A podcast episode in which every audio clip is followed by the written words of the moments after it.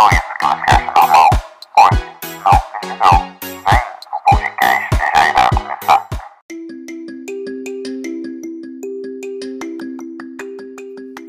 Hoje eu vou falar de um âmbito muito pessoal de relacionamentos não monogâmicos. Eu, o apresentador que vos fala, eu tenho um relacionamento de nove anos. Nós sempre fomos monogâmicos, certo? Para quem não sabe, monogamia é os relacionamentos hoje que são, são podemos dizer assim, vistos como o comum, certo? A pessoa se está se relacionando com a outra pessoa, só pode estar, né, fazer um contrato, só pode se relacionar uma com a outra. Em nove anos, viemos nesse formato, nesse modelo de se relacionar. Mas há um tempo, vamos dizer aí há um pouco mais de um ano, a gente vem pensando, conversando, lendo a respeito sobre outras formas de se relacionar, de relações, de relação não monogâmica, né? Onde os nossos afetos eles podem ser distribuídos também além de só uma pessoa para outras pessoas.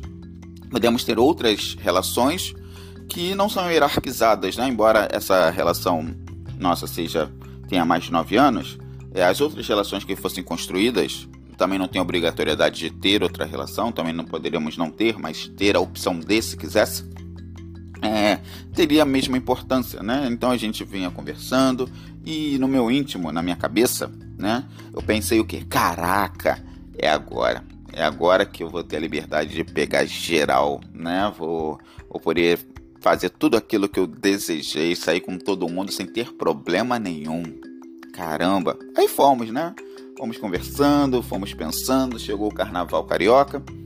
É, e logo depois do carnaval, nós tivemos uma conversa e decidimos experienciar.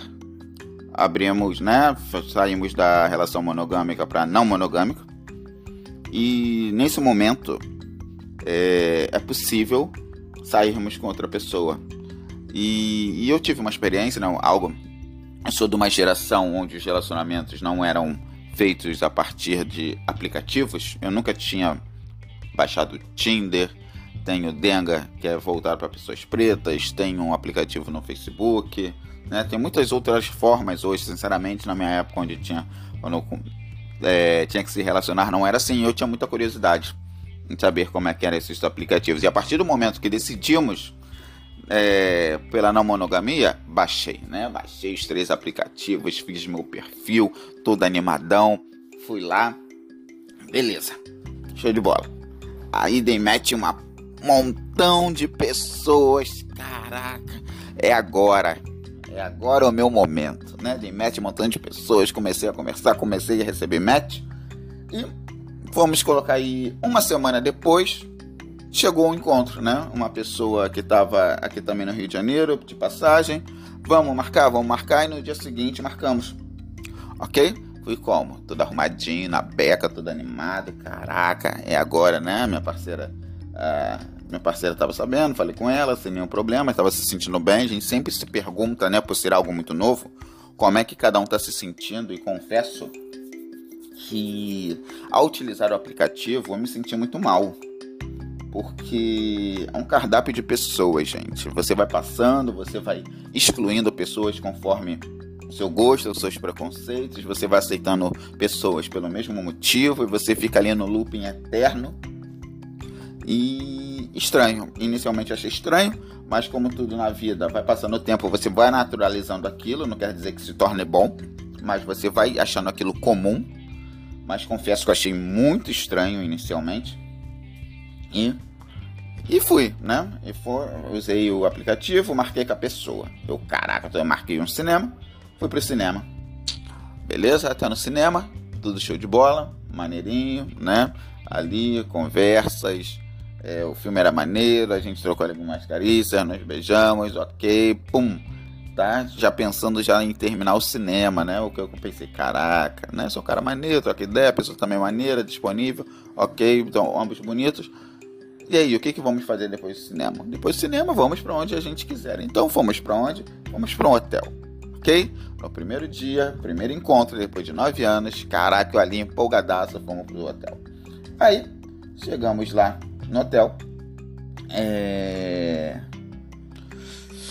Teve um, um sentimento que começou a surgir muito estranho em mim.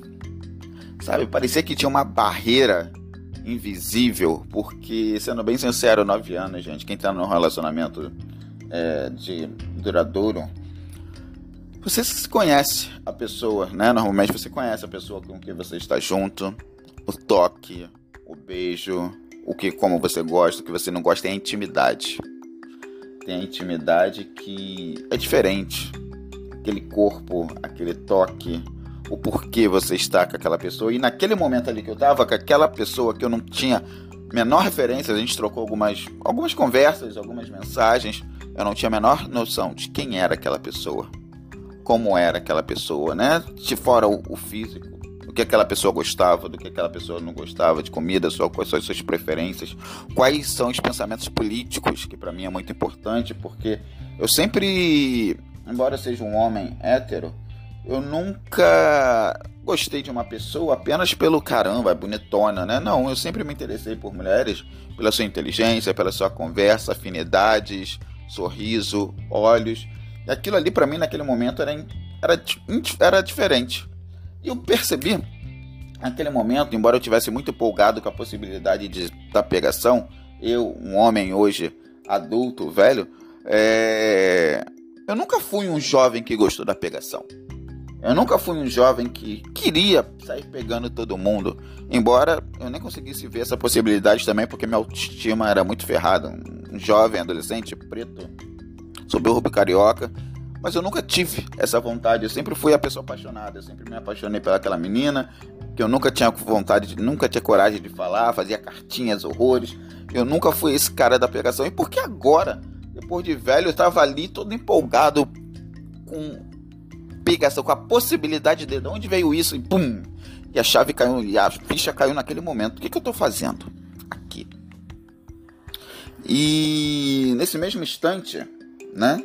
A pessoa também viu a marca da, da minha aliança, porque eu usava, uso aliança, na verdade, só que a partir do momento que a gente abriu é, essa relação, a relação, é, nós também combinamos se a, se a gente quer usar aliança ou não, e nesse primeiro momento eu resolvi não usar aliança, mas por ter sido muito rápido também, ela não me perguntou se era monogâmico, eu também não falei, e chegou ali no momento, ela viu a, a marca da minha aliança e me perguntou, ué, você é casado? Aí, eita, alguma coisa ali se estourou, porque naquele momento, né, sinceramente eu não gostaria de falar não, era só sair, bora, bora, foi tudo muito rápido, trocamos meia de palavras, você topa, topa, saímos, e sinceramente era só um, um momento. Aí quando ela viu a marca, eu falei, né, eu falei o que, que estava acontecendo, eu falei que era um relacionamento de 9 anos, que a gente tinha aberto o relacionamento agora, mas não monogamia, e e ela estava sendo a primeira pessoa que eu estava saindo fora do meu relacionamento depois de nove anos. Pum. Um caos instaurou no momento. Um silêncio ensurdecedor. Eu percebi que naquele momento eu poderia ter posto no meu perfil que era um relacionamento mono, não monogâmico. Poderia sim. E, e também ela falou, né? Ela não perguntou, ela também não se interessou por tal coisa, ela só queria curtir. Ok, e foi. Mas chegando lá, isso se tornou um, uma questão naquele momento onde a gente estava no hotel. Exatamente no momento que chegamos. E sendo bem sincero da minha parte, quando eu falei, né, até então eu estava ali tentando fazer uma barreira, tentando separar o meu relacionamento daquilo que eu estava tendo, porque é muito estranho você sair com uma pessoa depois de nove anos. E quando eu falei sobre aquilo, eu trouxe a pessoa com quem eu me relaciono para aquele lugar, né? O falar trouxe aquela pessoa presente, essa persona que eu estava tentando fazer uma barreira ali, fazer uma separação emocional, ela se tornou presente, é como ela tivesse naquele quarto ali. E depois de muitas conversas, muitas conversas, uma DR no primeiro encontro, uma pessoa que eu nunca tinha conhecido foi uma DR, uma DR densa, pesada, de coisas que estávamos sentindo, e tentamos. tentamos. Começamos a nos beijar, tentamos fazer alguma coisa, iniciamos, só que aí teve uma outra questão, meu corpo. uma ótima história para o primeiro date. Meu corpo começou a reagir de diversas maneiras. Eu tenho uma gastrite emocional.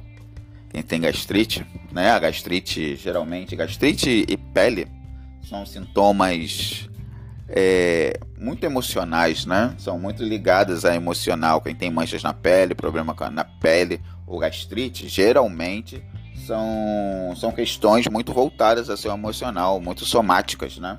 E quando seu emocional não geralmente não vai muito bem, os primeiros sinais são esses. E naquele momento minha gastrite começou.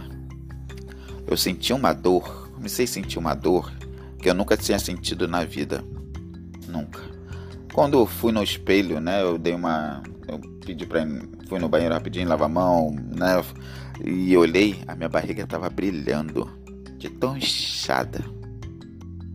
Produção de gastrite, gases que tava naquele momento, que era dor, mas agora é cômica, mas era uma dor que eu nunca tinha sentido na vida. Tava lá estimando meu corpo inteiro. E mesmo assim eu tentei, tentei, tentei. E eu nunca senti tanta dor em um relacionamento como eu estava sentindo dor naquele momento. Meu corpo estava dizendo que não era aquilo que eu queria.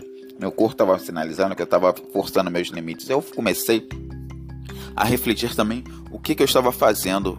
Porque, para muitos homens, e eu sou um homem também, é, esse lugar de pegação é tipo um lugar desejado inicialmente, mas será que é desejado mesmo? Por que, que a gente tem que ficar com tantas pessoas? Por que, que ser homem, muitas das vezes, esse ser homem não existe, mas usando aqui, né, no, na forma popular, esse ser homem é, atrelado geralmente à quantidade de mulheres que você pega. E eu, como não tive uma adolescência dessa, eu me via em dívida, com muitas aspas, comigo mesmo, com esse adolescente. A partir do momento que eu tive a oportunidade de fazer, eu quis pagar essa dívida com esse adolescente, que eu fui lá atrás. Mas quando eu me deparei com esse lugar, eu, opa, nunca foi isso que eu quis.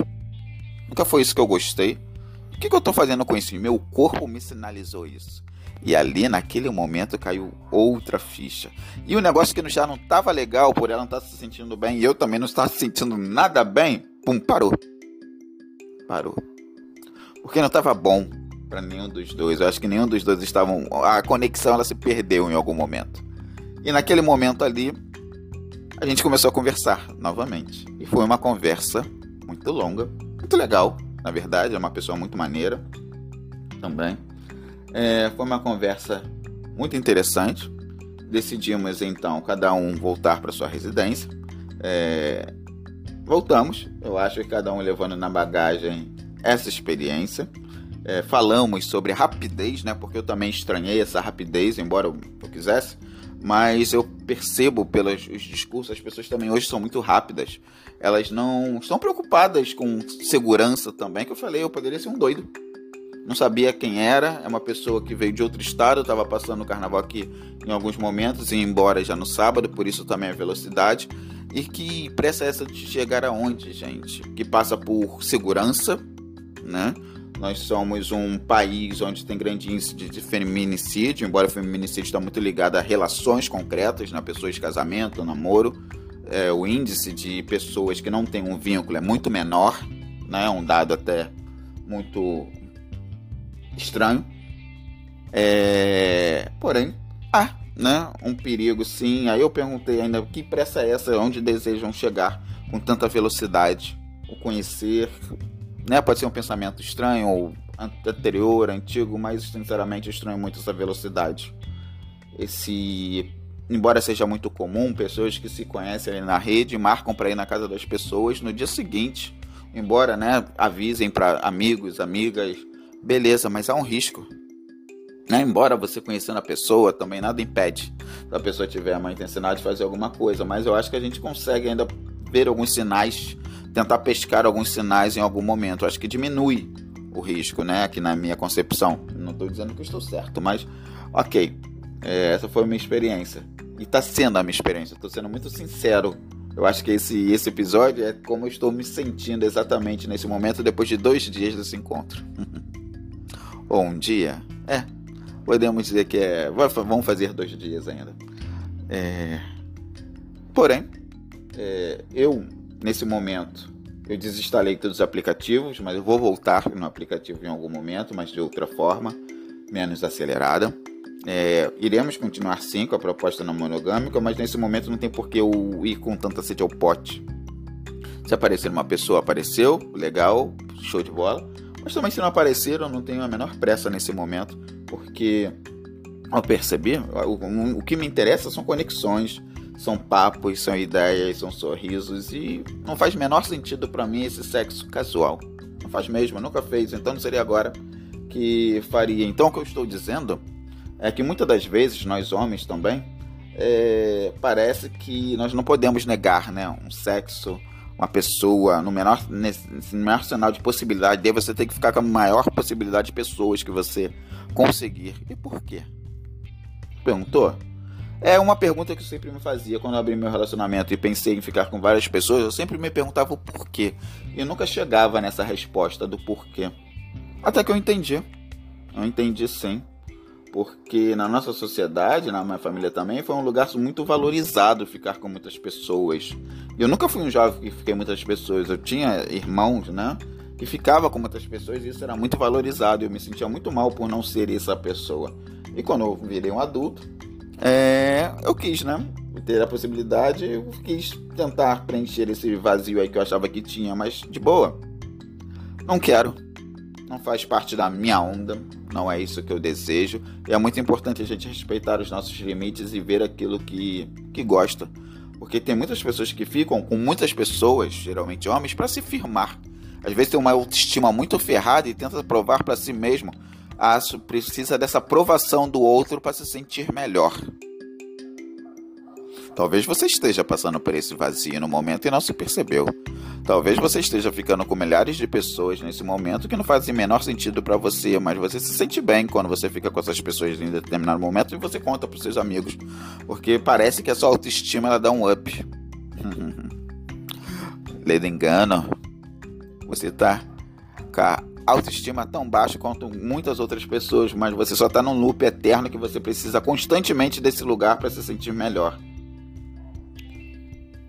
E a autoestima tem que vir de dentro, tem que vir de você, não do outro, senão você vira um escravo. Você vive apenas em função de, se ter um relacionamento e você se resume a isso a ficar com muitas pessoas para você ir ali se confirmando quando, como esse homem, como esse machão. E se reduz apenas a esse lugar de pegar, de, né, como diz, né, numa uma, uma terminologia escrota, mas como pegar pessoas. E mal se, mal se dá conta que você está sendo pego, capturado. Por esse lugar que não vai te levar a lugar nenhum. Mas se você está consciente disso, você quer isso e está sendo feliz com isso, beleza, não estou aqui para ditar normas para ninguém. Ok, show de bola. Mas geralmente não é isso que acontece. Geralmente não. É um lugar adoecedor. É um looping eterno. São pessoas buscando coisas que nem sabem o que, para que e para quem. É isso. Talvez você esteja pensando numa relação não monogâmica. É legal. Mas conversando até com outras pessoas que já estão há muito tempo, sempre terá um incômodo, como também há incômodos na relação monogâmica, né? Mas é novo, porque, né, é tudo muito novo. É um terreno ainda que traz medo, que traz insegurança, mas eu acho que foi importante. Eu compartilhei essa história com a minha parceira e aí, rimos horrores juntos. Embora eu gostei muito que ela falou que eu fui muito corajoso em dar esse primeiro passo. É, não sei como será quando ela também for se encontrar com alguém. Sendo bem sincero, é, eu vou trazer aqui quando isso acontecer. Quem desejar saber, é, segue já o podcast aí, que em algum momento eu vou falar sobre essa experiência. Beleza? É... Mas até o momento é isso, ok?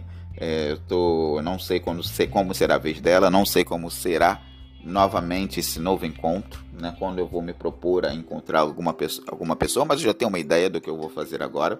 Eu vou falar isso também nos próximos alguns outros episódios aqui, certo? Que não era a proposta inicial é, esse podcast aqui falar sobre esses, esses assuntos, mas o podcast é meu.